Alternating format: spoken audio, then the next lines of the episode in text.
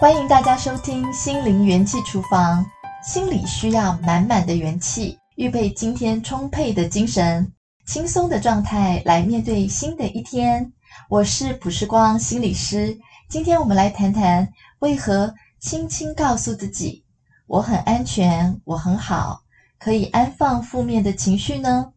上一次在如何面对情绪疏离下的压力的这个内容里面呢，其实我就有提到，就是如何帮助自己克服情绪疏离的习惯。当时我有提到三点，第一点呢，我讲的比较多。后来呢，啊，听众朋友呢有回应给我，告诉我说，哦，好希望能够将第二点跟第三点呢再详细的再啊分享一下。所以呢，今天的主题呢，我就是跟着上一次啊我们的这个节目的内容做个延续，就是把我们的第三点，我可以在今天的节目里面再好好的分享给大家。上次所提到的第三点呢，是讲到说，学习轻轻告诉自己，你现在是安全的。我们去重复一些关键的短语，例如“我现在安全了”，“我可以的”，“我可以处理现在即将发生的事情，没有问题的”，或任何其他可以帮助你感到平静的陈述，其实呢，都可以减轻呢，就是你发现。你受到过去的一些情绪记忆所触发，而面对现在的挑战而感到比较有极端的、极高的压力或焦虑感受的时候，其实这些陈述呢，都可以帮助你减轻这样的感觉、这样的痛苦。那为什么会这么做？有时候啊、有些朋友会问我说：“嗯，我怎么会受过去的影响？”过去都已经过去了，这个情绪应该不会受到过去的影响吧？所以呢，为什么我们的情绪还会受到过去所引发呢？还有，为何对自己这样说的时候，我们可以安放情绪呢？让我来告诉大家，因为呢，在临床与理论上发现，若是呢，就是啊、你的成长环境里面，你的父母呢是。比较是那种啊、一直来干预你的这种高焦虑的父母，你在跟这样的父母相处的时候呢，其实自己是比较容易形成这种神经质性的焦虑的，或者是呢，在成长的过程当中，你的孩童时期曾经受过某些惊吓，而受到这个惊吓事件的内容，可能你有一个概括的轮廓，可是呢，详细的。并不是记得很清楚，比较模糊了，但是还存留着对那件事情的某些的情绪的记忆。就像啊、我的例子好了，啊、我到医院探病的时候，如果我闻到那个药的味道，我就会有一点点的感伤，是因为呢，我曾经经历过家人病逝的这个回忆，可能呢，详细的细节我是不记得了，但是呢，这个情绪的记忆呢。的确是保留在我的大脑里面，比如好像啊、像睹物思情啊，就是很明显的例子。那可能会想要了解一下，就是说，那过去的经验会保留在我们脑中，成为这个情绪记忆，是怎么样形成的呢？其实呢，在一个实验社会心理学杂志啊、发表了一项研究，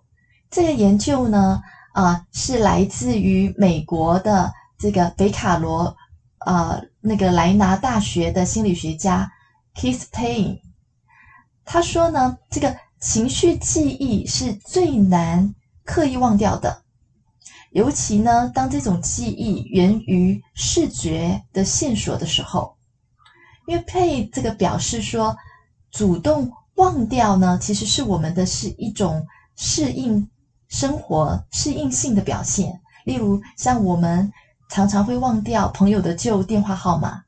或者是说，呃，在公司里面可能更改了这个会议的时间，你前面的这个会议时间你就自自动忘掉了。我们会主动去忘掉一些事情，其实是有助于我们的大脑在记忆这个啊、储存系统里面可以更新这个新的信息。那人呢，可以主动忘掉想要忘掉的东西，但是呢，却发现情绪记忆呢，并不容易忘掉，是来自一项研究的结果哦。就是研究人员给两百一十八位的参与者，啊，在看过一些照片后，看他们的反应，看的是照片，而不是啊一般的文字内容，就发现呢，图像往往呢要比文字更容易让人印象深刻。他们就注意到，照片呢更能影响参与者的这个情绪，不容易呢让他们刻意的去忘掉都忘不掉。佩和同事在实验中就发现，即使是很轻微而温和的情感记忆事件，譬如呢，在考试分数比较不理想的这个结果的情况之下，或者是呢，在工作当中呢，受到了一些批评，都是很难被忘记的。其实我可以呼应一下他的研究，因为呢，其实我常在咨商室里听到呢，嗯，来谈者告诉我说。他在小的时候，他将考卷交给父母之后，他总是会记得父母那些些微的表情，例如斜眼看着他，或者第一句说出来对他说的话，说：“哦，你不够认真啊，你怎么都在玩？”可能态度是中性温和的反应，却也令孩子印象深刻。那更何况，如果今天啊，一个人。在小时候，他是生长在一个父母关系很紧张、缺乏温暖、缺乏爱意、充满压抑和吵闹的家庭当中的时候，孩子的情绪记忆常会是感到害怕不安的，也因此会变得自卑，觉得自己不够好。在这样的感受里面，佩的实验让我们知道了，原来刻意也忘不掉的情绪记忆。尤其是源于视视觉的线索的来源，所以情绪被记忆起来，在现在你啊遇到一些事情，发生某一些事情的时候，你可能会感受到相似的情绪的时候，在这样的情况之下，你情绪的波动会更加的强烈，会更大。例如啊，有一些突发的状况，可能会让你感到强烈的烦躁。我就听过一个诊间的故事，有位女性跟她的儿子经历了一场车祸，那个车祸当时呢是一死跟一伤。这个女性呢，她啊、幸存了下来，但她叙述这件事情的时候，她就谈到当天她在出门前的拖延，而这个拖延呢，为了他在开车的时候追赶这个时间，而造成了这场车祸。所以现在呢，他看到别人出门拖拖拉拉的时候，他就极其的感到焦虑和恐慌。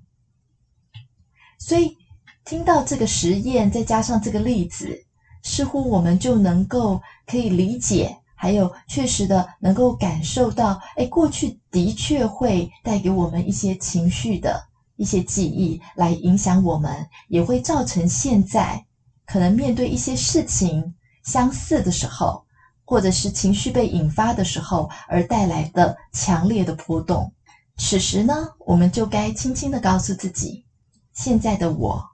很安全，没事的，我可以放心。很多时候呢，啊、来找我的啊、朋友来谈者。当我邀请他们，可以对自己在这个时刻就告诉自己说：“哦，我是安全的，没事的，没问题的。”啊，我邀请他们可以在生活当中做这样的练习的时候，其实有些朋友会有点觉得好奇怪哦，觉得自己好像挺傻的，因为感觉好像在自言自语一般，不知道到底对我们有什么好处。所以我就要告诉大家，在临床与理论上的经验里面，呃，试着去啊啊、想回想一下，就是当人呢经历一个很巨大的痛苦事件的时候，当我们哭得声嘶力竭，或是很深沉悲伤难耐的时候，我们会沉浸在痛苦的情境当中，就好像在当时那个时候所经历痛苦的状态里面。我们哭着哭着，有时哭累了，才突然意识到说：“哦，我哭了好一会儿了。”然后会发现说，诶，下意识的我们会环顾四周，我们会做出好像想要确认自己身处在何处一般，或者是我们会注意旁边的人，看看谁跟我在一起，顿一下，停一下。这个时候呢，其实我们会有这样的反应，我们称它叫做定向反应。我们会有这个定向反应。让我再举例说明一下有关于定向反应，我们就会更了解这是什么了。我曾看过一个影片，是一个男子搭救一个被汽车后面保险杆上的绳子勾住的刺猬。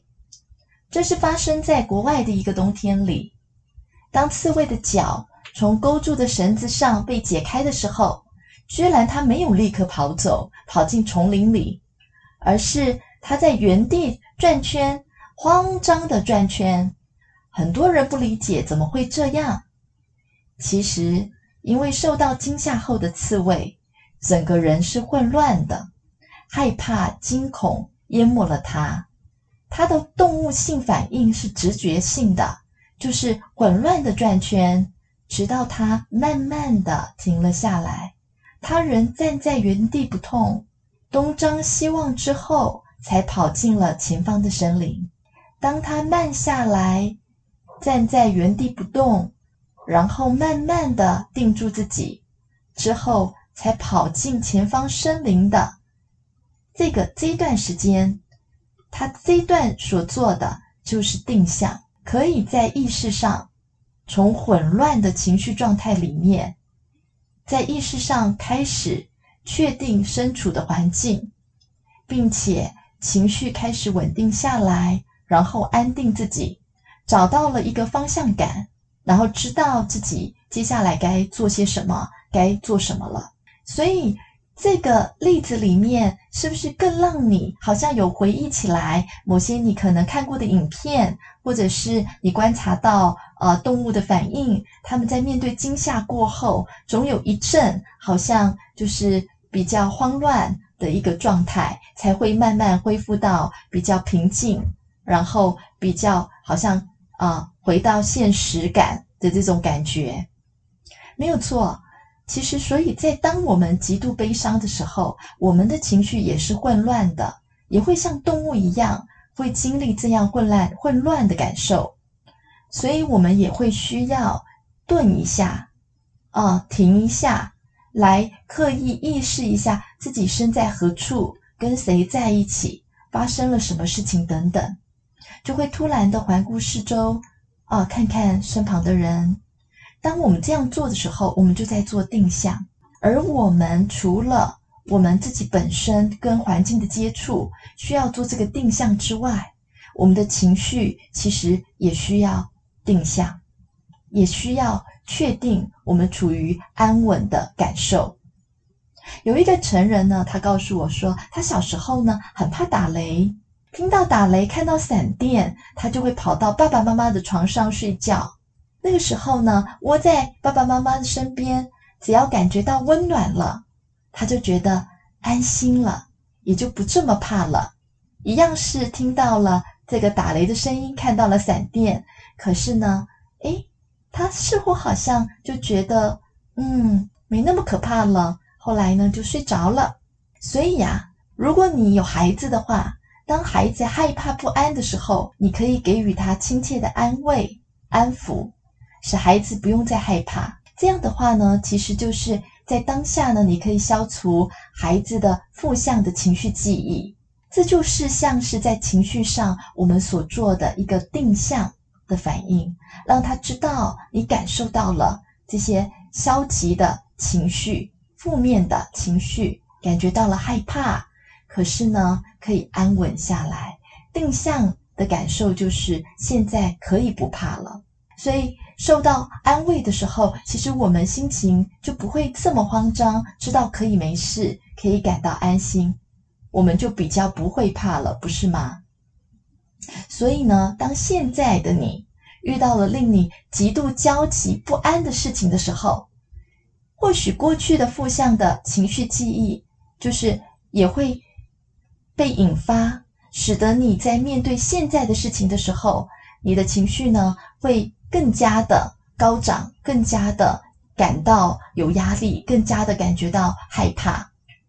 而在这个时刻呢，其实他是这个这个负向的情绪记忆是需要你来安慰他的，